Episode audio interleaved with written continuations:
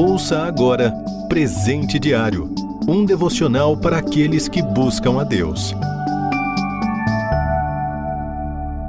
Hoje é dia 12 de fevereiro e o título Deus versus ídolos. Leitura bíblica em Isaías 44, versículos de 9 a 24. E o versículo em destaque, João capítulo 4, verso 24.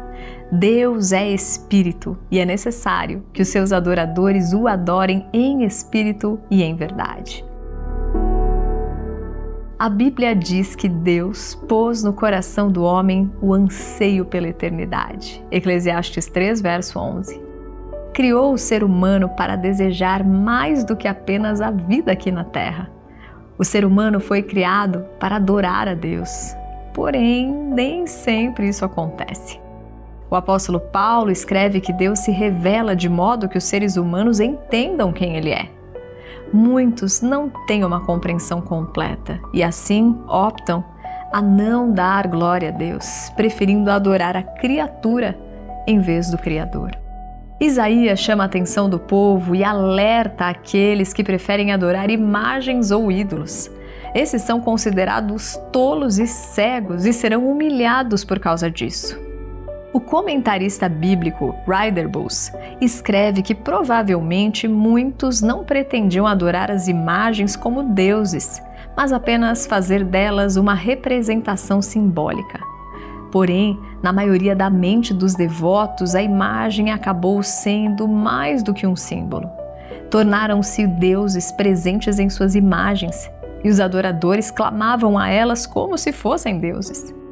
Hoje também existem pessoas que acreditam em Deus, mas não abrem mão de imagens diante delas para se conectar a Deus na hora de adorar, alegando ser apenas um simbolismo. Devemos avaliar se a nossa adoração é feita da forma correta, em espírito e em verdade.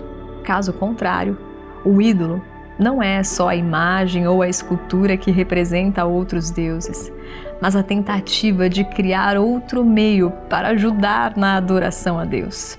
O versículo-chave mostra a forma como Deus espera que o adoremos, em espírito e em verdade.